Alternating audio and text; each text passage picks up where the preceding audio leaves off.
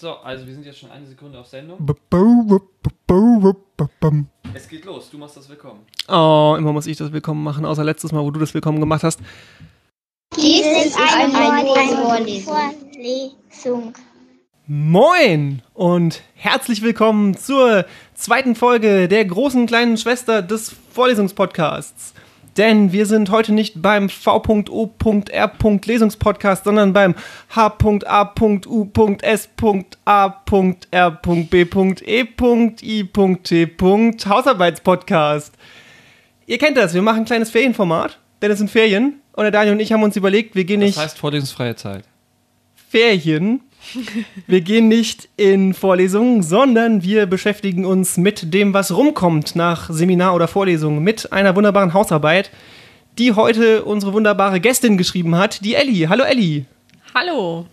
Und ich finde, ich habe mit Elli schon sehr viel über diese Hausarbeit geredet, sie nie gelesen und ich finde, sie verdient dieses, was sie jetzt bekommt. Ich neige mich in Demut, vielen Dank. Genau, es ist nämlich einfach so, dass äh, viele Studenten viele wunderbare Arbeiten schreiben und die liest dann mal ein Dozent halbherzig und dann wird nie wieder drüber gesprochen, weil so ist die Uni. Und da machen wir nicht mit, da sind wir dagegen, da sagen wir Wir bringen sie groß raus. ganz groß raus. Genau, und heute bringen wir die Elli groß raus mit ihrer Arbeit zum Thema verrate ich noch nicht. Das ist nicht das Thema, sondern ich verrate es noch nicht, weil der Daniel uns erst eine kleine Frage stellen möchte. Stellen wir uns nicht noch kurz vor? Ist das deine Frage? Okay, ich stell die Frage. Die nicht klausurrelevante Einstiegsfrage ist dieses Mal frei nach die Ärzte aus Berlin. Aus Berlin. W-A-M-M-W. Gäbe es dann noch Hass? Wenn alle, Alle Männer Menschen, Mädchen Männer Mädchen wären. wären. Wenn alle Menschen Mädchen wären, wollte ich gerade. Ja. Gäbe es da noch Hass? Ja, mit Sicherheit. Ich glaube, ich glaube vielleicht mehr Das tut mir Das weiß ich nicht. oder gleich viel. Ja, aber ja, würde ich klar mit Ja beantworten. Die lustige Pointe des Lied ist ja, wenn alle Männer Mädchen wären, natürlich alle außer mich. Okay. Ähm, das ist die Pointe des Lieds. Genau, und bevor wir jetzt anfangen, sagt die Ellie uns erst noch mal kurz, denn jemand hat die Vorstellungsrunde vergessen, was sie denn studiert und was sie denn so tut. Wir schreiben das ja jedes Mal auf. Es ist immer der gleiche Ablauf. Aber ich vergebe dir, weil du so einen tollen Hut hast. Ich bin zum ersten Mal hier.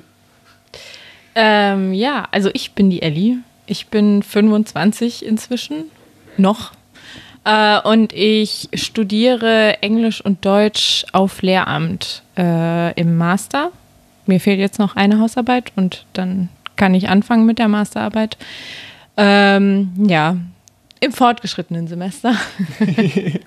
äh, und habe ursprünglich äh, nicht mit Lehramt angefangen. Ich habe von British Studies und Germanistik gewechselt. Deswegen lasse ich mir ein bisschen länger Zeit, weil es auch viel ist.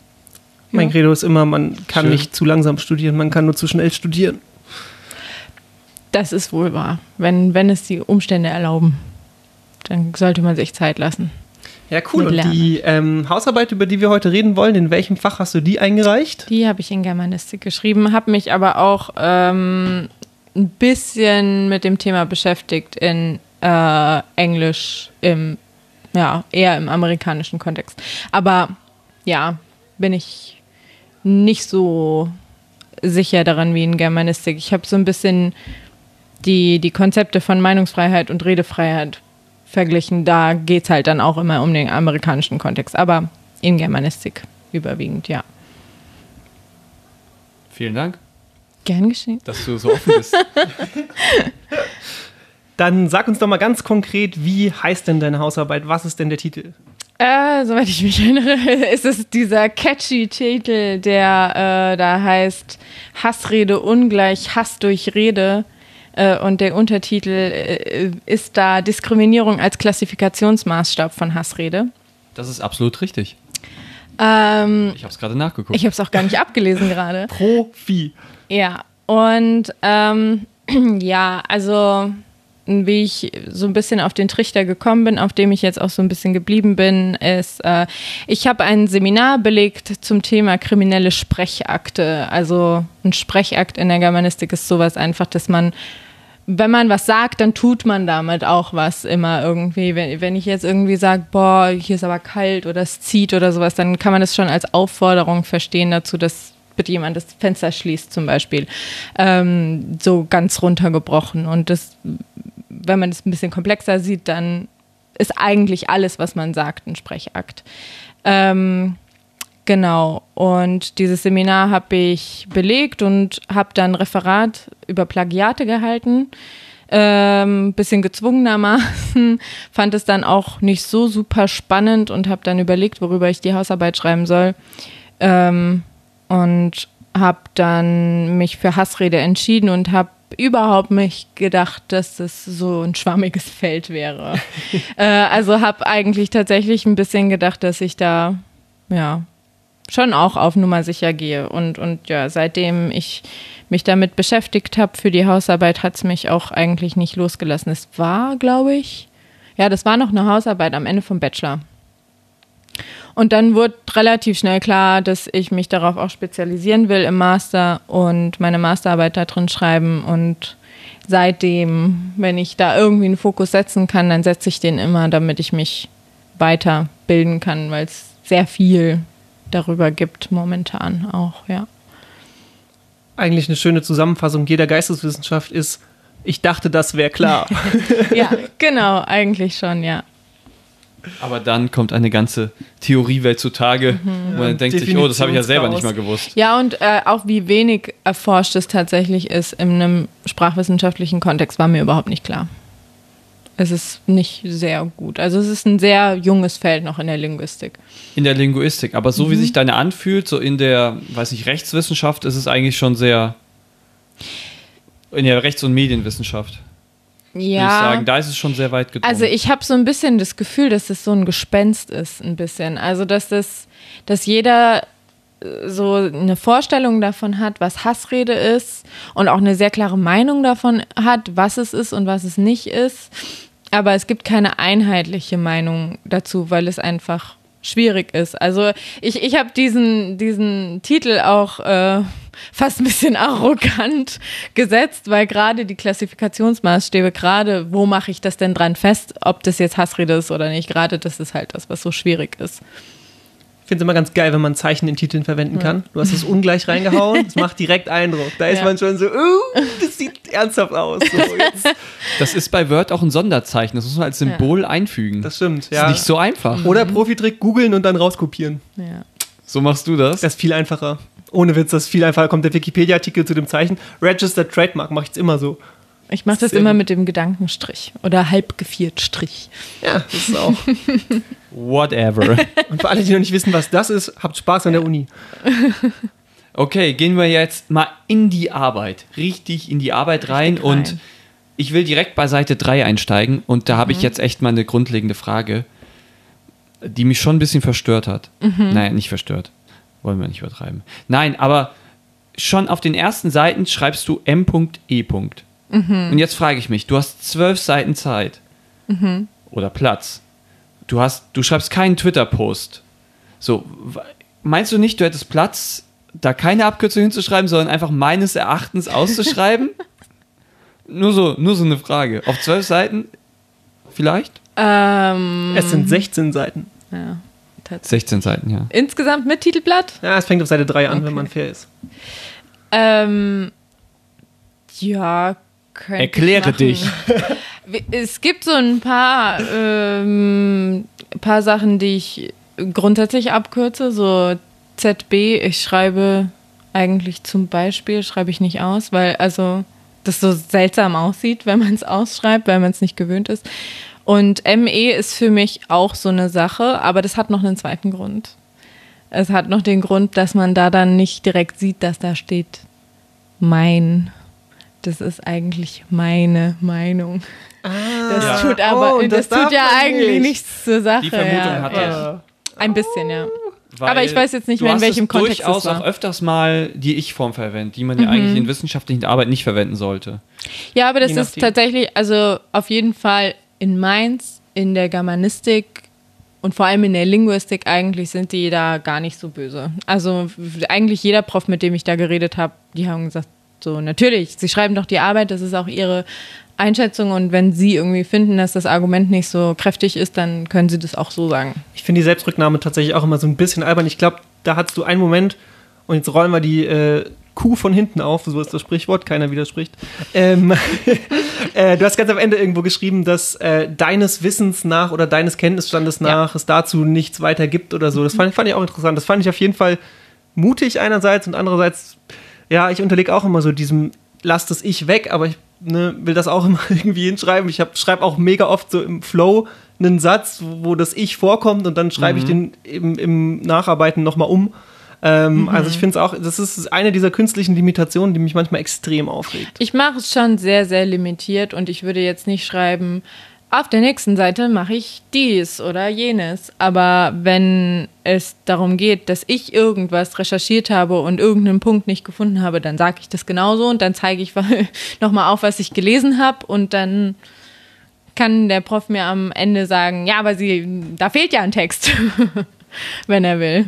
Das so. Interessante ist, dass wir genau diese Diskussion vor zwei Podcasts schon hatten, bei unserem anderen Spezial, ähm, wo wir eine Kulturanthropologie äh, Bachelorarbeit hatten.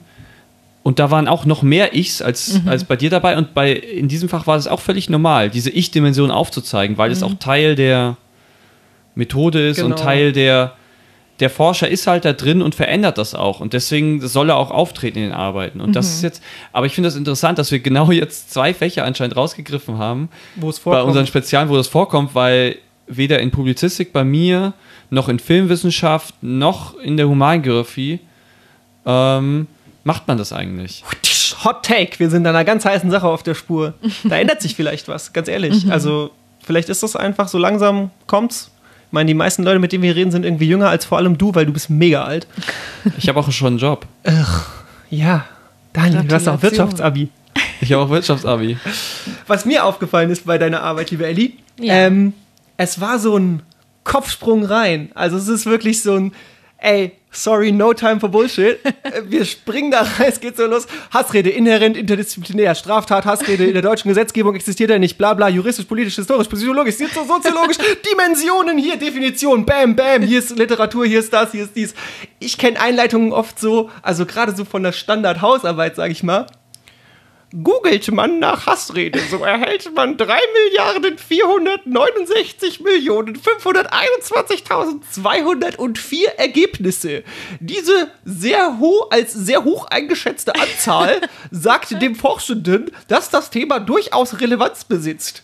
Mein Lieblingsfilm Fight Club beschäftigt sich mit Hassrede, denn Szene XY, also, ne, so kenne ich das. So ein bisschen lebensweltlicher. So ein Blabla ja. drumrum, aber du Aha. machst hier wirklich den Deep Dive. Ja, also das ist, die, ich würde sagen, der erste Abschnitt der Einleitung, da geht es darum, äh, erstmal irgendwie von ganz groß auf ganz klein zu kommen. Also ich, ich erzähle so ein bisschen, in welchen Richtungen man diesen Begriff Hassrede verstehen kann. Äh, und da gibt es einfach super viel. Also das ist für die Erziehungswissenschaften super wichtig, das ist für Soziologie wichtig, das ist für Jura wichtig, was weiß ich. Ähm, und das erzähle ich alles und sage, dass ich das registriert habe und sage dann, und es interessiert mich alles überhaupt nicht in dieser Arbeit. Ich will eigentlich. Das ist eine gute äh, Einleitung. Ja. Erstmal von dem zu schreiben, was einen überhaupt nicht interessiert. Genau. Beziehungsweise nein, also was mich daran nicht interessiert. Ich habe ja auch ah ja, tatsächlich ein bisschen einen interdisziplinären Ansatz gehabt. Auf jeden ja. Fall, ja. Wie wir sie hier grillen. Aber ist auch nur eine Hausarbeit, ist keine Bachelorarbeit oder keine Masterarbeit. Es ist, ja auch, ist ja auch eine ziemlich gute Hausarbeit, von daher können wir ja ruhig grillen. Ja. Ähm, und du Lecker. schreibst, du bist Vegetarier. Glaub, ähm, hey, man kann auch Vegetarier grillen. Hab Spaß mit deinem Käsemann. wenn er so tropft und ins, ins Grillgut. Ich mache hier gleich Vegetarier Hate Speech, wenn es so weitergeht. Ähm, du schreibst ja auch, dass Hate Speech oder, oder Hassrede äh, hier bei uns keine Straftat darstellt, mhm. im Prinzip. Ähm, du kommst später noch ein bisschen drauf, aber in den USA ist das so, oder? Äh, ich würde. Ich weiß nicht tatsächlich. Ich würde fast sogar sagen, also in den USA haben wir eine Redefreiheit, Freedom of Speech. Mhm. Und in Deutschland haben wir eine Meinungsfreiheit.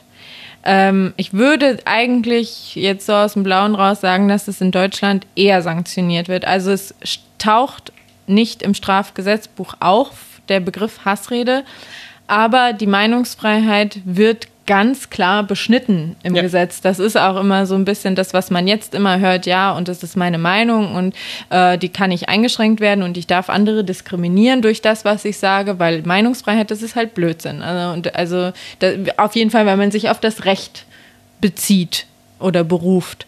Ähm, man darf ganz viele Sachen nicht ungestraft sagen. Man darf andere nicht beleidigen.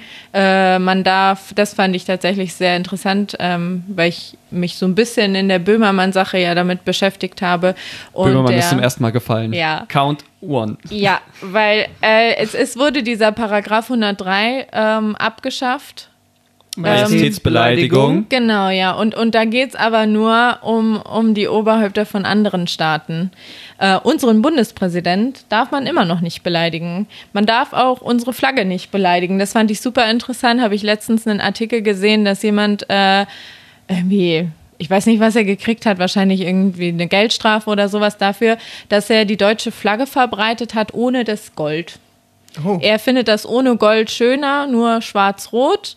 Und dafür äh, hat er. Das ist einfach eine andere hat er, Flagge. Ja, Sich hat genau. Land schwarz-rot. Ja, und, und das darf man nicht. Das ist ein Symbol des Staates und das darf man nicht verhöhnen. Okay, cool. Pu- Äh, kurzer Lifehack von mir an der Stelle. Wir sind ja auch ein Service-Podcast.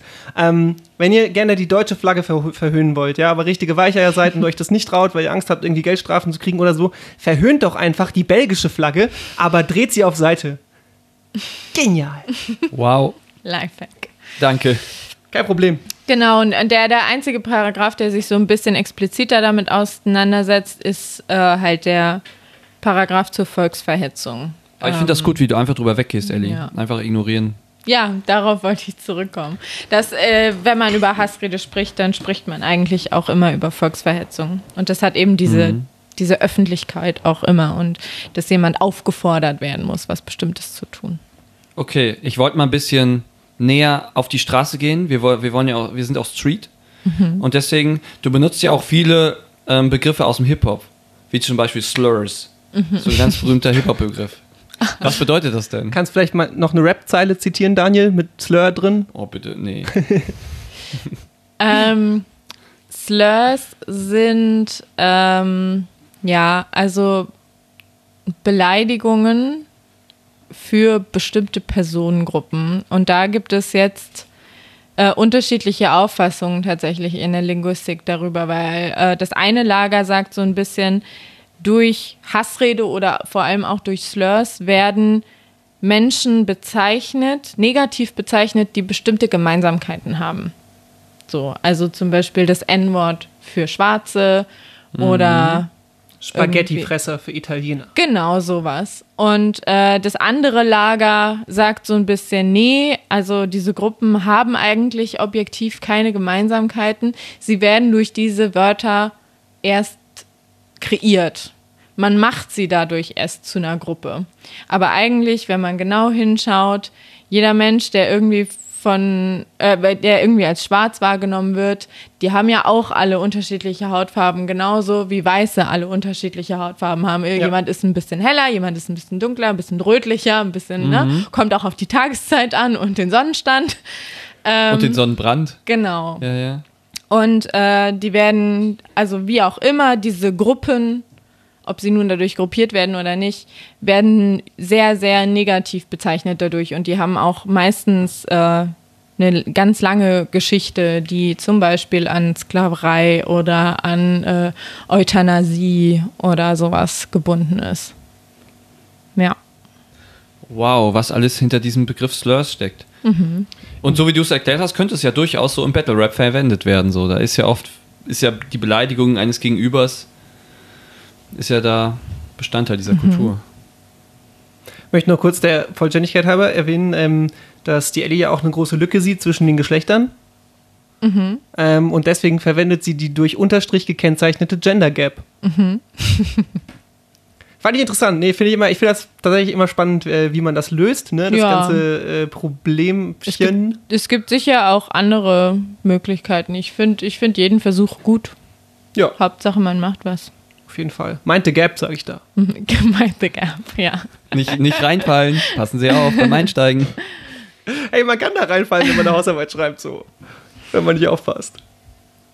Ja, ähm, da ich am Ende meiner Masterarbeit sehr viel Stress hatte, doch tatsächlich, habe ich es leider nicht mehr geschafft zu gendern, aber ich hatte es echt vor. Aber Naja, der Wille zählt. naja, zählt eigentlich nicht, weil also Nein, in dem stimmt. offiziellen Dokument ist es jetzt nicht drin und äh, ich hatte es mir vorgenommen, aber hatte ich dann keine Zeit mehr. Ich habe ja auch in der Nacht vor meiner Abgabe noch meinen Abstract geschrieben. Weil der Professor das hört, ist Quatsch. Daniel war super vorbereitet, ne? Also das ist total alles well researched und so. Keine Sorge. Gib Äh, ihm eine das- Eins. die ihm Quellen sind gut, Gib die ihm Quellen sind Eins. gut. Gib ihm eine Eins. Gib ihm eine Eins. Gib ihm eine Eins. Ich wollte nochmal auf ein Zitat eingehen. Du hast geschrieben, die Wirkung auf Adressaten sei zu vernachlässigen, wenn es um Hassrede geht.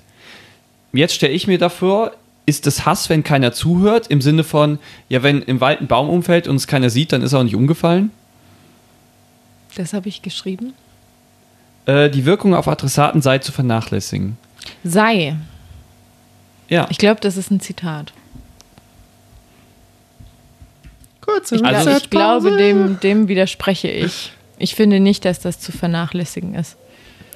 Also ich, äh, ich glaube, das, was du sagen wolltest, was ich meine rausgehört habe, Hassrede bleibt Hassrede, auch wenn der Adressat sagt, hm, stört mich nicht, was er sagt.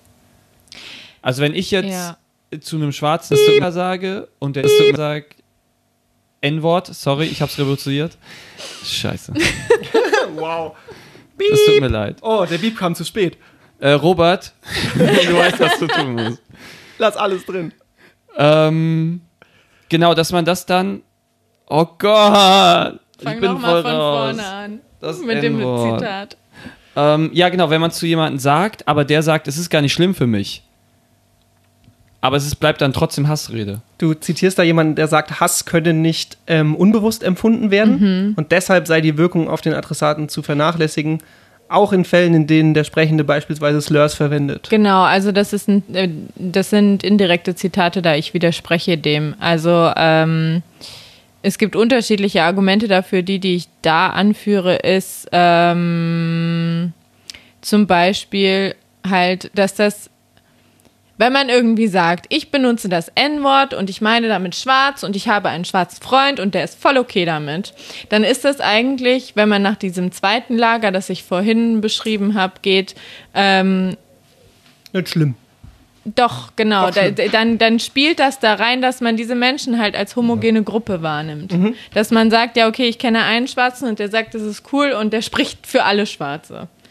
Oder eine Frau, die für alle Frauen sprechen kann. Also diese Gruppen sind halt immer wahnsinnig groß, die durch Slurs bezeichnet werden. Ja. Und dann kann man nicht irgendwie sagen, ja, weil ich irgendwie einen kenne, der das okay findet, ähm, ist das dann in Ordnung. Das sollte dann wenigstens durch irgendwie größere Gruppierungen geschehen. Zum Beispiel ähm, das Wort behindert äh, hat so ein bisschen gedroht abzudriften und es wird auch immer noch als Schimpfwort benutzt, so unter Jugendlichen und so. Aber das ist reclaimed worden sozusagen. Also durch Behinderte benutzen das selbst, weil sie, also das findet man so online auf unterschiedlichen Seiten, was weiß ich, von irgendwelchen Gruppierungen, die dann halt wenigstens tatsächlich irgendwie für eine, für eine größere Gruppe von, diesen, von den Bezeichneten sprechen, genau. Ja.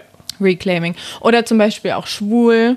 Ähm, war auch mal ein Schimpfwort, das ist auf jeden Fall reclaimed worden. Also ich finde, da sollte man einfach darauf hören, was die sagen. Und wenn es immer noch eine große Gruppe gibt, dann sollte man es nicht riskieren. Es gibt ja andere Worte dafür. Es gibt immer ein sozusagen ein neutrales Äquivalent für das Wort. So, warum muss man darauf bestehen, dass man das N-Wort sagt? Man kann doch auch einfach schwarz sagen. Auf jeden Fall.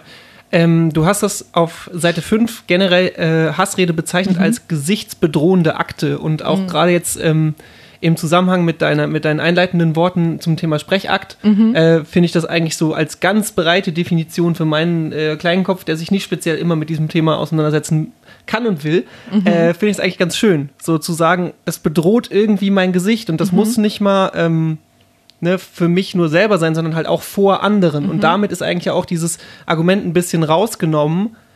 Ist ja egal, wenn, wenn ich es nicht schlimm finde. Solange es irgendjemand in dieser geschaffenen Gruppe schlimm findet, ist es immer noch schlimm. Äh, Und damit bedroht es auch dann dein Gesicht als, als Zugehöriger. Das fand, fand, ich, fand ich schön, fand ich einfach griffig. Darunter fallen auch Beleidigungen und sowas und Ja. gesichtsbedrohende Akte, ja. Ja, und das ist auch der Part, wo du so viel mit Paragraphen um dich werfen musst und so. Ja. Und da möchte ich schon sagen, also war viel Jura für jemanden, der Germanistik studiert. Weil es halt in diesem, in diesem äh, Seminar war, in dem es Mhm. um kriminelle Sprechakte ging. Also da haben wir auch über Plagiat, über Hassrede, über Beleidigung Ah, so und sowas. das. Genau, ja. ich Das, dachte da vielleicht, um ich dachte tatsächlich, ich kannte dich ja vorher jetzt vor, Mhm. der, vor dem Treffen nicht. Ich dachte, du hättest vielleicht mal Jura studiert, weil das echt, das war so Paragraphengeballer, dass ich schon, mein Kopf fährt da so langsam runter, so. Ja. Mhm. dum, dum, dum. Ähm, Aber es war schon, äh, also sehr respektabel für jemanden, der da nicht tief in Jura steckt. Ja, also für die Germanistik sind diese juristischen Texte halt nie ähm, Quellen. Es, sind immer, es ist immer Material, das wir Ja. analysieren. So, ja. Auf Seite 8 benutzt du auch den Begriff, den Begriff diskursive Realitätserzeugung. Ja. Und das ist so ein Begriff, das könnte ich mir vorstellen, dass, also das machen auch viele, die Hassrede verbreiten, dass sie irgendeine verquere Realität haben. So. Ich spiele es auf keine bestimmte Gruppe an oder auf keine bestimmte äh, Partei. AfD. Aber soll ich dir was reichen? Hast Ich habe total den Husten. Der klingt, als hätte ich gesagt, AfD ist eine Scheißpartei. Was ich auch finde. Aber so zwei jetzt nur Husten. Brauchst du Hufen, gell? Ja, ist eine Ja, Krankheit, mhm. gell? Ja, ja, Schlimm, gell? ja. Muss, muss, muss wieder weggehen. ist schlimm. Danke, ja, genau, Merkel. Diskursive Realitätserzeugung. Mhm. Wollte wollt ich nur mal so sagen. Du kannst jetzt das dazu sagen, aber Äh, ja, also ich glaube, dass das ziemlich äh, relevant ist für diese Diskurse, diese öffentlichen Diskurse, die momentan so ganz toll geführt werden. Ähm, aber das ist ganz allgemein auch einfach ein Fakt. Immer dann, wenn wir etwas sagen und auch in Fällen, in denen wir nichts sagen, tragen wir einfach durch, zur Realität bei. So, also das tun wir auch, wenn wir irgendwie was in die Hand nehmen, wenn wir irgendwie jemanden grüßen oder sowas. Warum sollte das irgendwie anders sein? Wir verändern die Realität immer dann, wenn wir, wenn wir kommunizieren. Im Zweifel erschafft man eine und hat Ja. irgendwie eine Verschwörungstheorie oder so, die der totale Bullshit ist, aber ne, man baut sich seinen eigenen Diskurs drumherum, hat genug Leute, die es reproduzieren und dann glauben irgendwie die Leute, dass äh, jeder Flüchtling kriegt ein, äh, 1000 Euro und eine Rolex äh, und ein Porsche, wenn er ankommt. So, genau, cool. Es Wo ist dann her? eine Realität, nicht unbedingt die Realität. ja. das ist die diskursive Realität. ja, ähm, ich wollte noch mal darauf hinweisen, ich weiß nicht, ob du es gemerkt hast, ähm, aber auf Seite 8, Zeile 15, Tippfehler. genau, ist, ist Echt nämlich ein jetzt? Rechtschreibfehler. Ach, jetzt Oh komm. Wow. Ja. Das, das mag sein. Das Herzlich willkommen beim. Pedanten-Podcast. ja, das Ding ist, also ich bin, das ist echt nicht meine äh, Stärke, Rechtschreibung, vielleicht sogar eine Schwäche. Deswegen finde find ich immer, bin ich sehr stolz auf mich selber, wenn ich sowas sehe. Herzlich willkommen beim Und, Korinthen-Kakacast. Was steht denn da? Ja, da steht they, aber es ist ein Eigenname und er ist klein geschrieben. Das ist kein Eigenname. Was? Das They ist ein ist ein Pronomen. Oder ein Pronomen, ja. Whatever. Pronomen werden klein geschrieben. Es sollte altenglisch sein und thy heißen. Ja. THY. Das fand ich, ja, das fand ich von mir selbst kreativ gelöst. Also, ähm, weil ich tatsächlich äh, eine forschende Person recherchiert habe, die ähm, sich nicht als Mann oder Frau identifiziert und ich da respektvoll sein wollte und wissen wollte, wie die Person angesprochen werden möchte. Und da habe ich tatsächlich coolerweise noch äh, ihr Profil gefunden, also das Profil dieser Person, bei der TU, nee, Quatsch, Berlin, aber auch nicht TU, HU, Humboldt. Humboldt-Universität Humboldt-Universität in, in Berlin, genau. Und äh, da hat sie darum gebeten, dass man einfach kreativ ist, dass man sie nicht als Mann oder Frau anspricht, ähm, sondern sich was überlegt. Ach, wie schön, Und- dass ihr einen herausfordert. ja, Geil. genau. Äh, und dann habe ich gedacht, na gut, äh, im Deutschen gibt es dafür keine Möglichkeit. Also nicht, dass ich wüsste. Im Englischen gibt es eine ganz elegante. Dann übernehme ich das doch einfach und erzeuge diese Realität diskursiv. Gender Gap aufgelöst. Also, du hast dir dann they ausgesucht. Weil es das im Englischen gibt, also nicht binär, identifi binär geschlechtlich identifizierende Menschen. Im Englischen kann man mit they bezeichnen, wenn sie das wünschen, wenn sie das möchten. Und dann muss, muss man sie nicht als Mann oder Frau äh, äh, ja, kategorisieren, wenn sie das nicht Apropos wollen. wünschen. Ich hasse Pauls. Pauls sind hier unerwünscht. ist ein wunderbares Zitat aus deiner Arbeit, Ja. ähm, wo du so ein bisschen ja, an, an einem sehr abstrusen Beispiel irgendwie erläuterst, wie sowas sein kann, weil Mhm. ich hasse Flüchtlinge, Flüchtlinge sind hier unerwünscht, wirkt auf jemanden, glaube ich, ganz anders als ich hasse Pauls, Pauls sind hier unerwünscht. Mhm. Wie kommt das? Ja, wie kommt das? Weißt du es? Ich weiß, ich habe die Arbeit gelesen. Ähm, also ich habe darüber noch mit meinem äh, Dozenten äh, gesprochen, mit dem, äh, bei dem ich die Arbeit geschrieben habe. Und es kann gut sein, dass das auch so ein bisschen dem geschuldet ist, dass es ein Eigenname ist, dass Mhm. es seltsam klingt. Ähm, Der Dozent heißt übrigens Professor Paul. Ähm, aber grundsätzlich finde ich das doch ein ganz gutes Beispiel, weil ähm, das mit dem Ich hasse Pauls, das ist einfach unverständlich. Und Ja. das ist deswegen unverständlich, weil wir nichts mit dieser Personengruppe verbinden. Weder Positives noch Negatives.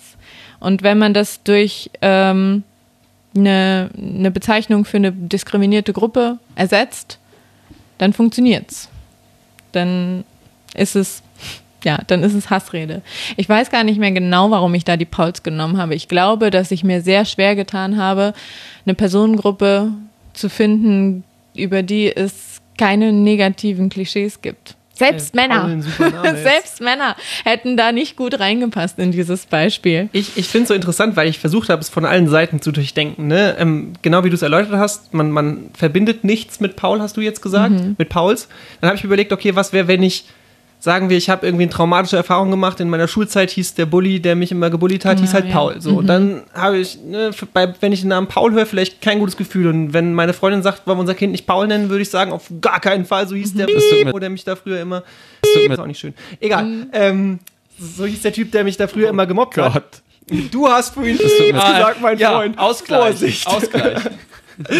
Also, ne, ich habe jetzt die negativste Assoziation mit Paul, die man haben kann. Und trotzdem würde ich doch nie behaupten, ich hasse alle Pauls. So, Ja, mega genau. Schwachsinn. Aber sobald mir ein Flüchtling die Armbanduhr klaut, ist es so, die müssen halt alle raus, die haben ja nichts verloren, die sind alle gleich. Ne? Und das ist tatsächlich, also das ist, ich möchte es wirklich in der nächsten Diskussion, die irgendwie auf Twitter oder in sonst welchen sozialen Netzwerken mit solchen Leuten aufkommt, solche Leute in dem Fall auch blöd, ich reproduziere ja gerade selber, aber solche Leute, diejenigen, die eben über Flüchtlinge als Gruppe so abfällig reden oder Rassisten oder was auch immer für Idioten, ist das ein super Beispiel, um die niederzumachen. Das ist auch, ähm, also jetzt, wo du über Twitter sprichst, es ist auch ein, ein Punkt, der mir sehr wichtig war in der Arbeit, beziehungsweise es ist nicht mein Punkt, es ist der von äh, Hornscheid, dass ähm, das mit Bewusstheit überhaupt nichts zu tun hat, Hassrede und Rassismus und Diskriminierung und sowas. Dass es ganz viel damit zu tun hat, dass diese Sachen normalisiert sind, dass wir damit aufgewachsen sind, dass wir sie internalisiert haben, dass sie uns eben nicht auffallen und wir natürlich von uns selber niemals sagen würden, dass wir irgendwie ein schlechter Mensch sind und dass wir Rassisten sind und so. Und deswegen kommt es, also denke ich, dass das so zustande kommt, dass Leute sich irgendwie auf die Straße stellen und sagen, Mensch, äh, irgendwas Blödes, irgendwas, was man, was so objektiv rassistisch ist und sagen, ja, aber ich bin kein Rassist. So, na klar, wer würde das denn über sich sagen? Ja. Man hat es einfach Also- normalisiert. Genau, du schreibst hier noch, die strukturelle Diskriminierung ist, äh, beruht auf Naturalisierung. Und genau, und wird dadurch internalisiert. Aber sagst du damit, dass man noch unbewusst Hassrede betreiben kann? Also man ist sich der se- selber gar nicht bewusst und Ja, kann ich. trotzdem hassen. Also das Hassrede, dieses Wort hassen, ich finde, Hass ist ein sehr starkes Gefühl. Ja. Dass man das nicht unbewusst, also okay, das ist doppelte Verneinung, dass man das, dass man unbewusst hassen kann, glaube ich irgendwie. Also kann ich irgendwie nicht glauben. Ja, So. deswegen gibt es auch ähm, teilweise Bestrebungen, andere Wörter dafür zu finden. Also zum Ah, Beispiel ja. Hornscheid benutzt nicht Hassrede, sondern Pejoration, weil also das ist das sowas ich mir wie auch Abwertung. aufgeschrieben. Das klingt Mhm. nach was Perversem, aber du wirst es uns jetzt Nein. erklären. Nee, es ist eigentlich, soweit ich weiß, bedeutet es übersetzt einfach nur Abwertung. Ähm, Hm, okay. Und das kann man so ein bisschen, damit kann man ein bisschen besser erklären, das, was normalisiert ist, das, was internalisiert ist, dass einem das, dass man das nicht mehr bewusst macht. Ähm, und ich habe aber halt, also es ist aber anders auch noch definiert in der Linguistik, deswegen habe ich gesagt, ich spreche weiter über Hassrede, ähm, weil ich noch nicht so wirklich für mich ein Beispiel gefunden habe, wo ähm, diese Sachen nicht wenigstens historisch doch auf Hass beruhen. Und auf Ah, okay. Entmenschlichung Mhm. und sowas. Es geht immer darauf zurück, dass bestimmte Personengruppen ihr, ihr Recht auf Existenz und Leben und glücklich sein und sowas abgesprochen wird. Deswegen finde ich es eigentlich immer noch ganz provokant und ganz richtig. Ähm, ein Stück weiter vorher, das war Mhm. jetzt Seite 12, aber auf Seite 10 schreibst du auch noch was ganz Spannendes, denn Diskriminierung beginnt mit der Vernachlässigung der Individualität von Personen, ihren Eigenschaften und ihren Verdiensten. Mhm. Das fand ich sehr spannend, das war mir gar nicht so bewusst. Aber hat mich auch irgendwie zum Nachdenken gebracht, so. Ähm, das gilt ja irgendwie nur in unserer aktuellen, irgendwie postmodernen Gesellschaft, wo der Individualismus so im Vordergrund steht. So als man will halt individuell sein, man will Mhm. sein eigenes Leben leben. Im Westen. So im Ist auch wieder ja ja klar äh, im, im Westen, aber so weiß nicht, wenn man jetzt sagt, es gäbe einen Kommunismus, der funktioniert, keine Mhm. Ahnung, da ist ja auch Individualität nicht mehr ähm, so wichtig und da ist, ist, ist will man ja diese Gleichheit sozusagen und dann ist es ja also Diskriminierung ist praktisch nur in unserem Gesellschaftssystem des Westens Diskriminierung.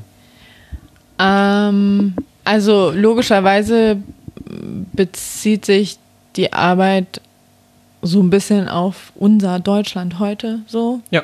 Und am, Ähm, Amerika spielt ja, oder? ja. auch noch ein bisschen die Ein, Rolle. ein Stück weit, weil ich, weil ich ja ein bisschen über Redefreiheit spreche. Ähm, aber also ich, ich glaube, dass es auch zu weit gegriffen wäre, zu sagen, dass es in kommunistischen Gesellschaften keine Diskriminierung gibt.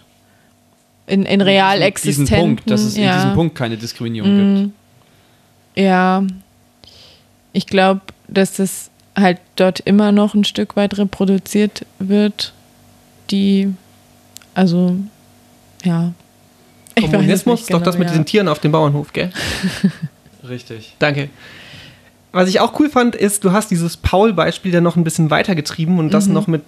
Ich fand, es wurde dann echt in diese, gerade in dieser Analyse immer anschaulicher für mich und das waren auch so schöne Reflexionsprozesse, die da eingesetzt haben, wenn du schreibst, ähm, es ist ein, ein Unterschied oder vielleicht auch eine Abstufung von Hassrede, wenn man anfängt mit Ich hasse Pauls, Mhm.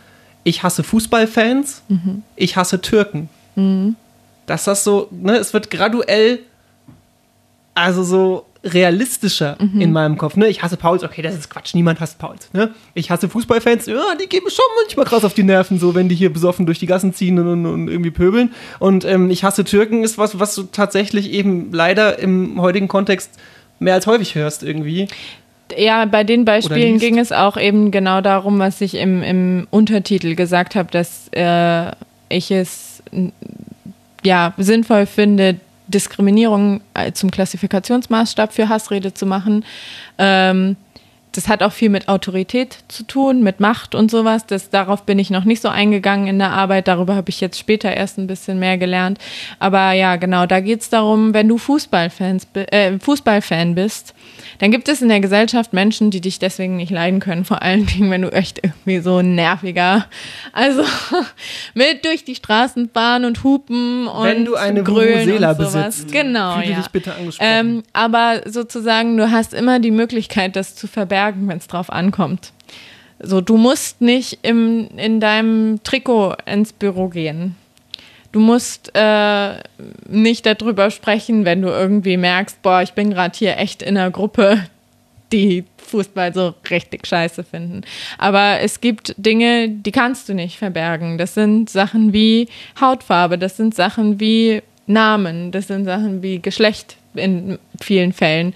Ähm, also du hast nicht so, es ist mehr die Option halt, dass du dich einer Sache entziehen kannst, als dass du tatsächlich einen Vorteil hast jemand anderem gegenüber. Denn Vorteil besteht darin, dass du gewisse Dinge einfach gar nicht erfährst.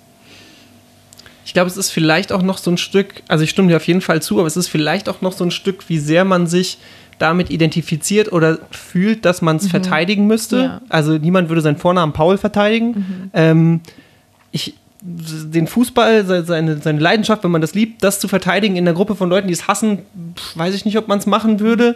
Und aber seine Wurzeln oder seine Nationalität, das ist dann schon sowas und das ist auch wieder gesellschaftlich geprägt, wo man einfach das Gefühl hat, wenn da jetzt eine Gruppe steht, ich hasse Türken und ich bin Türke, dann kann ich mir das nicht gefallen lassen, so, da muss ich was sagen und das ja sicherlich auch zu Recht.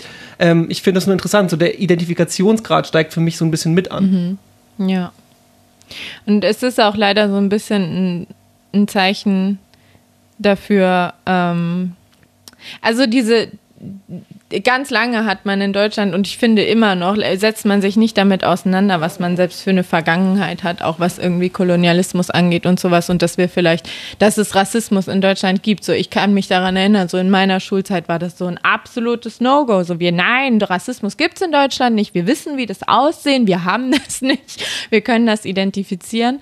Und ähm, damit hat man sehr viel einfach totgeschwiegen, was passiert. Und dass auch solche Sachen wie zum Beispiel der Volksverhetzungsparagraf, es gibt ihn und der ist veraltet. Da, da werden Bauern vor Hassrede geschützt. Also die, die, die Gruppen, die dort identifiziert werden, sind unter anderem zum Beispiel Bauern. Aber andere äh, Minderheiten, die in Deutschland diskriminiert werden, werden dort nicht erwähnt. Und was dann zum Beispiel Parteien machen wie die AfD, die gehen hin und sagen, ey, der Volksverhetzungsparagraph ist veraltet und sie haben super Recht damit, das stimmt. Ich weiß jetzt nicht, was man da reinschreiben sollte und ob das irgendwas bringen würde, um Diskriminierung irgendwie besser zu machen, weiß ich nicht, kann ich nichts dazu sagen. Aber die setzen mhm. da halt natürlich richtig an und sagen, ey, das ist alt hier. Und dann wollen die halt die Deutschen reinschreiben. Ich weiß nicht, ob das dann auch so sinnvoll ist. Ähm, aber Macht es überhaupt Sinn, da irgendwelche Gruppen reinzuschreiben? Wir sollten mal das die alten ja weißen Männer schützen. Die alten weißen ja. Männer müssen mal ein bisschen Schutz kriegen, finde ich. Die Armen, ja. Ja, das ist so eine Frage, mit der ich mich gar nicht auseinandergesetzt habe, ob, wenn man das irgendwie gesetzlich reguliert, das irgendwas bringen würde. Also keine Ahnung, ich glaube, dass das sehr schwierig ist, ja. dass sich da sehr viele Leute sehr, sehr schnell sehr angegriffen und zensiert fühlen. Hassrede ja. allgemein. Ja. Also warum dann noch bestimmte Gruppen? Das ist ja sowas von Fluktuation und Zeitgeist unterlegen und. Aufklärung ist wichtiger. Sowieso. Ja. Sowieso. Ähm, Dis Diskriminierung hat ja viel mit Autorität und Macht zu tun. Mhm. Und das ist ja sozusagen auch der Unterschied zum Vorurteil, oder? Würde ich so unterschreiben, ja. Hast du auch so geschrieben in ja, deiner Arbeit? Ja, habe ich auch so geschrieben. Genau. Würde ich auch. Ich glaube, ich würde es noch ein bisschen mehr differenzieren in meiner Masterarbeit, aber ja. so, um das Handwerkszeug zu hagen. Ich finde es ist sinnvoll, dazwischen zu unterscheiden. Ja. Weil man natürlich kann man Vorurteile gegenüber jemandem haben und äh, eine bestimmte Person irgendwie, die weiß und mittelständig und männlich ist. Es gibt Situationen, da hat die einen Nachteil. Das will ich dieser Person überhaupt nicht absprechen. Aber es geht immer um Chancen und um Wahrscheinlichkeiten. Ja. Und ich, um Verhältnismäßigkeiten. Ja. Mhm. Ich würde auch vielleicht nochmal einwerfen, so, ich weiß nicht, ähm, Kognitionsforschung, dass mhm. der Mensch halt, so wie er tickt, aus seiner urzeitlichen Entwicklung, dass er so äh, in, in Schubladen denkt, dass er schnell Entscheidungen trifft, die er einsortiert, die dann noch nicht mhm. unbedingt im Großhirn angekommen sind, aber die so durchs Gehirn gehen und wenn er sich schnell entscheidet, dass er ständig Leute in Schubladen steckt. Ja, absolut. Und das müssen wir. Und nicht nur Menschen. Wir kategorisieren alles ständig und wir müssen, um zu überleben. Und genau der Punkt, wo das halt problematisch ist, das ist halt gerade das, wo es wo es interessant wird, auch für die Linguistik und wo es ganz viele Fragezeichen gibt. Aber dass wir das machen und dass das in 99 Prozent der Fälle komplett unproblematisch ist, das steht komplett außer Frage. Das machen wir. Also das ist in normal. diesem Moment, wo diese Kategorisierung im Kopf, die ganz normal sind, zu Macht und Autorität führen oder dafür missbraucht ja. werden. Mhm. Und Dann irgendwie Verallgemeinerung und Menschen ja. Nachteile davon haben. Ja. Ja. Wenn Aber wie sich das linguistisch manifestiert, ist halt schwierig zu sagen. Wenn jetzt ein Begriff so konzeptualisiert ist, wie wir es jetzt schon besprochen haben, wenn wir jetzt sagen, ne, wir haben dieses populäre Beispiel aus der jüngsten Zeit, Flüchtlinge, mhm. ähm, wo dann viele direkt auch Assoziationen haben, also auf jeden Fall hat man ich glaube, man lehnt sich nicht zu weit aus dem Fenster, wenn man sagt, jeder hat sehr starke Assoziationen zum Thema in die eine oder andere Richtung. Glaubst du, es hilft was, zu versuchen, so einen Begriff wieder zu entkonzeptualisieren, indem man ihn durch einen neuen Begriff ersetzt, wie, wie es jetzt versucht wurde mit Geflüchtete? Ähm, ich benutze Geflüchtete lieber, auf jeden Fall, weil, also aus einem anderen Grund, weil äh, ich Flüchtling tatsächlich sehr, sehr negativ finde. Also dieses Ling da hinten, da ist der Schädling schon echt nicht weit und Ja. hm, wenn Menschen als Schädlinge beschreiben werden. Also Ling ist auch tatsächlich so historisch, etymologisch gesehen, das ist ein negatives Morphem. Ja. Deswegen, also auch der Schreiberling, das ist vielleicht ein bisschen neutral, aber das ist immer so jemand, Bisschen- der so klein ist, ne? Der so Ja. klein ist, ist ein. Lehrling oder Winzling. sowas, ja, genau.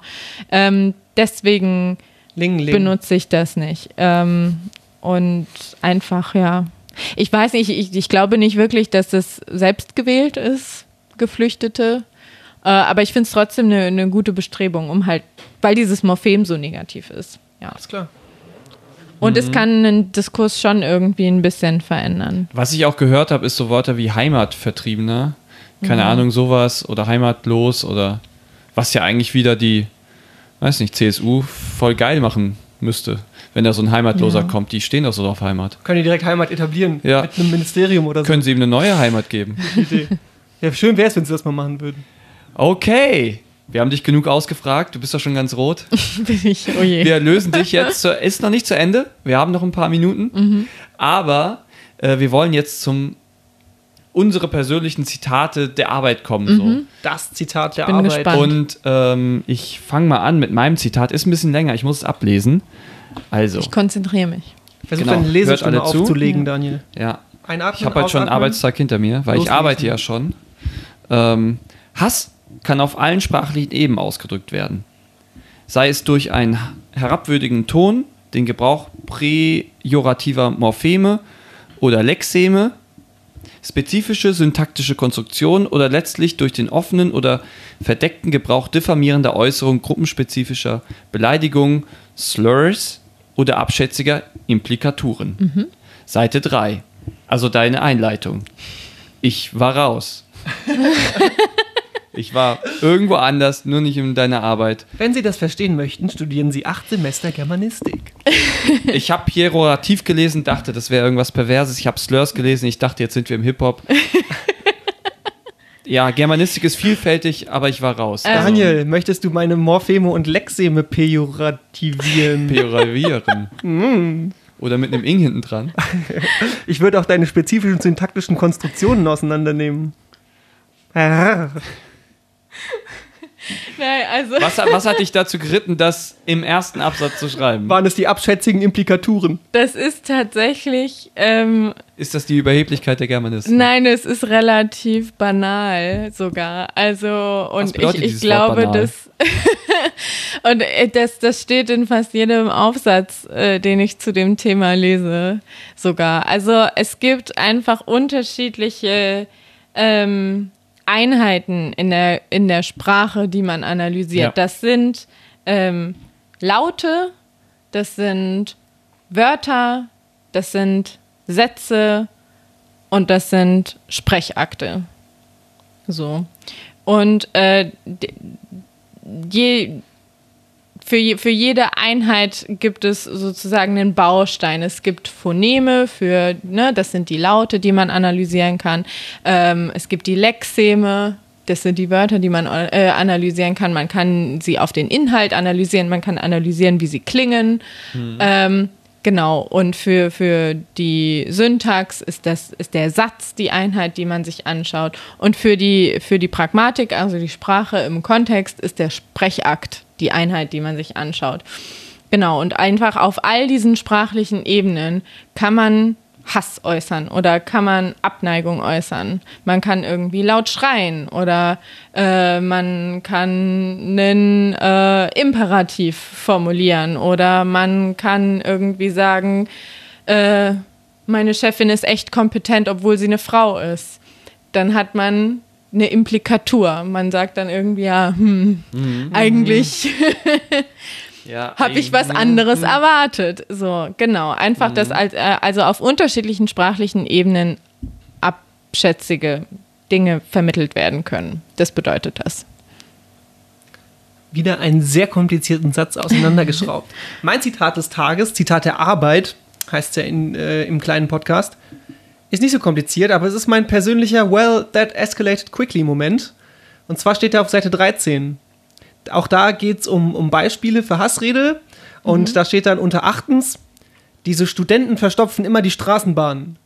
Und unter neuntens, die kommen hierher und vergewaltigen unsere Frauen.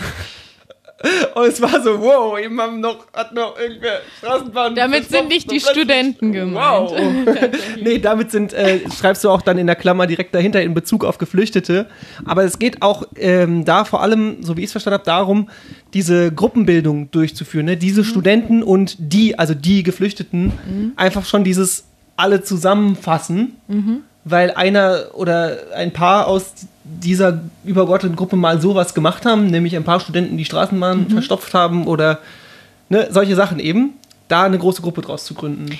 Genau, und es geht auch nochmal um den Unterschied eigentlich Vorurteil und potenziell diskriminierend. Also, ich bin vielleicht auch, äh, oder man ist vielleicht auch als Student ein Stück weit, also man ist sicherlich sehr privilegiert äh, gesamtgesellschaftlich, aber auf anderen Ebenen hat man Rabatt. auch echt einen Nachteil davon, dass man studiert. Kein Geld. Ähm, genau, diese Punkte. Ähm, aber das kann man, dass man studiert, kann man doch immer noch ein bisschen besser verbergen, als dass man Fall. vielleicht, also je nachdem, von wo man geflüchtet ist. Kann ja Klar. auch sein, dass das dann nicht so schwierig ist. Dieser interessante Aspekt, der mir natürlich als Nicht-Linguist nicht auffällt, aber den ich jetzt kenne durch die Arbeit, ist natürlich, dass die kommen hierher und vergewaltigen unsere Frauen, dass die schon eine Diskriminierung ist, weil es diese Gruppe zusammenfasst. Wieder zurück, wir haben ja was gelernt, gehen wir zurück, weil die Individualität verloren geht, ist das schon dieses die am Anfang schon die, der erste Teil der Diskriminierung. So kann man argumentieren. Es gäbe mit Sicherheit auch Leute, die damit nicht einverstanden sind. Es gibt auch für die Gegenseite Argumente, aber es gibt auch Argumente dafür, weil man eben so eine, eine, eine In-Group und eine Out-Group schafft, so nennt man das. Also und, und da sind eben die, die man mit diesem Pronomen bezeichnet, die sind nicht in der Gruppe, die ich gut finde. Und die kommen da auch sehr schwer rein. Eigentlich gar nicht, wenn ich die blöd finde. Und jetzt noch eine kleine Frage, eine kleine Spitze nochmal zum Schluss. Äh, wa- warum ist da bei Studenten kein Gender Gap oder so? Dass das auch noch die Äh, Studentinnen das ist verstopfen? Material. Ja, das ist Material. Fremdmaterial. Also das ist, nee, das ist einfach ein Beispiel. Plagiat. also was willst du mir hier sagen? Dass es ein Beispiel ist. Also und das ist ja, Ja. nicht Teil des wissenschaftlichen Textes. Spezialmaterial. Genau. Es Man hätte auch- Studentinnen sagen können. Also Studenten ist damit einfach die Studentenschaft. Das ist ja Alltagssprech. Da sind immer viele Studenten, ja, genau, in der Straßenbahn. Ja, Und damit sind alle gemeint. Mehrzahl. Okay. Genau. Mit, okay. Weil es ist ja ein Beispiel. Okay. Gut. Just asking. Just curious. ist okay. Stay curious. Stay das war ein curious. Plagiat. Wer, wer hat das gesagt? Äh, weiß es Nicht sagen, sonst ist es Lindsay, kein Plagiat Lindsay Doe, oh. die macht ganz tolle YouTube-Videos. Kann, Okay. sich, kann man sich mal anschauen, wenn Ah, man ja. will. Jetzt komme ich in Schwierigkeiten. Wieso? Ich habe keine Ahnung, wer das ist. Quatsch. Wir, vielleicht kriegen wir was von der Mon- Monetarisierung ab. Mhm. Mit ein bisschen Glück. Für die mache ich gerne Werbung. Daniel, bringst du uns nach Ja. Hause? Ähm, ich ich wollte noch fragen, ob du noch was zu sagen hast, so abschließend, um nochmal was gerade zu drücken oder um noch was. Keine Ahnung, vielleicht hast du noch Oh, eine ich Sache. bin, glaube ich, zu tief drin. Ich komme nicht mehr raus. Alle, alle die äh, sich das anhören, um nicht ihren Horizont zu erweitern, für die bin ich schon viel zu linksgrün versifft. Ich, ich kann mich nicht mehr retten. So geht's uns hier allen, außer Daniel. Äh, ich ich Wirtschaftsabi. möchte tatsächlich vielleicht so ein bisschen festhalten, dass es ein sehr schwieriges und ein sehr junges Feld noch ist für die Linguistik. Ähm, und so klar, wie man denkt, dass es definiert wäre, wenn man das irgendwie im Alltag hört und irgendwie darüber gesprochen wird, dass Facebook-Kommentare ja auf Hassrede äh, moderiert werden müssen und sowas. So einfach ist das nicht. Es ist ganz, ganz schwierig und bestimmte Sachen also man kann Dinge in, in einem Kontext äußern und dann stellt man sie in einen anderen Kontext, dann sind sie nicht mehr problematisch. Zum Beispiel, wenn man denselben Satz nochmal nimmt mit ähm, mein Chef ist kompetent, obwohl er Ausländer ist. würde man sofort irgendwie denken, boah, was ist, ne? Wer, wer sagt sowas? Aber wenn es zum Beispiel darum geht, dass das irgendwie eine ganz besondere Ausbildung ist, die man tatsächlich irgendwie in der Form nur in Deutschland machen kann und der hat äh, oder die irgendwo anders gemacht, wo die nur halb so lang dauert oder sowas, dann ist es plötzlich nicht mehr problematisch, dass man das sagt, sondern man wundert sich tatsächlich darüber, dass der echt was kann, obwohl er nur halb so lange in dem Feld gearbeitet hat. Der Kontext. Genau. Ist in dem Fall ja. wieder. Ist King, ist wichtig. Genau. Genau. Ja, dann äh, komme ich jetzt zur Verabschiedung. Ihr wisst, Leute, das haben wir lange trainiert. Wir sind jetzt schon bei Folge 531,4. 4. Kommentare kommen in die Kommentare. Ihr findet uns auf Podigy, auf iTunes, auf Stitcher und überall sonst, wo Wir sind auch bei Spotify. hinfliegen. Wir sind, Wir sind seit bei neuestem bei Spotify. Spotify. Und jetzt habe ich mir das explicit verdient. Wir sind schon explicit auf iTunes. Mal gucken, ob wir auch explicit auf Spotify Wir sind. Seid auf ihr auch Spotify, durch Lindsay nice. Doe? Ja, Was ähm, ist das? Gebt uns fünf Sterne, überall, wo man uns fünf Sterne geben kann. Gebt uns einen Daumen hoch, wo man uns Daumen hoch geben kann. Und äh, gebt immer einfach die Höchstwertung, außer die ist niedrig. Empfehlt uns äh, eu der Minderheit eurer Wahl. Ähm, ob Slur oder nicht, äh, unsere Twitter-Handles, unser Twitter-Handle hier vom, vom Podcast lautet Vorlesungspod. Aber ihr könnt uns auch privat schreiben. Ich bin unter Bocher-Daniel zu erreichen auf Twitter und auf Instagram. Und ich bin auch auf diesen beiden Plattformen als Tankoff 2909. Panzer aus 2909. Und ich bin Ebrachma auf Twitter. Cool. Wenn ihr uns was fragen wollt, wenn ihr wollt, dass wir eure Vorlesungen besuchen oder äh, eure Hausarbeit, Bachelorarbeit, Masterarbeit, bitte keine Masterarbeit, die sind voll lang, Doktorarbeit, ich glaube, ihr seid wahnsinnig, lesen und hier besprechen, dann äh, schreibt uns doch an entweder zu unserer großen Schwester Campus Mainz, das wäre news at campus-mainz.net oder an unsere Gmail, in die wir niemals reinsehen, vorlesungspodcaster at gmail.com. Solltet ihr euch entscheiden, dorthin zu schreiben, schickt uns einen Tweet, dass ihr da was hingeschrieben habt, dann gucken wir nämlich auch. Weil eigentlich ist es die Adresse, damit wir eine Twitter-Adresse bekommen. So läuft das. Und bevor wir euch jetzt entlassen, habe ich noch eine kleine Geheimkategorie vorbereitet. Ui, davon weiß ich nichts. Nicht vorbereitet. Oh, scheiße. Ist. Und zwar ist das das Hörerrätsel des Tages. Des Tages auch noch. Machen wir Und unser Podcasts. Hörerrätsel des Tages, bei dem ihr wie immer was Tolles gewinnen könnt, was verrate ich gleich, lautet heute eine Illokution. Was ist das? Ist eine Illokution A, wenn man nicht mit der Lok fahren darf? B, wenn man die eigene Aussage richtig krank, aber auf Englisch gemacht hat und die damit ill ist? C, ein Sprechakt im Hinblick auf die kommunikative Funktion? Oder D, wenn man auf den Lokus muss? Wenn ihr die Antwort wisst, dann könnt ihr einen Zugang zu einem NC-beschränkten Studiengang eurer Wahl gewinnen. Der Daniel organisiert euch den. Oder schreibt es in die Kommentare. Habt einen wunderbaren Morgen, Tag, Abend, sonst was, Woche, Leben. Und noch ein letzter Tipp. Hört uns auf äh, doppelte Geschwindigkeit. Dann geht schneller vorbei. Tschüss. Ciao.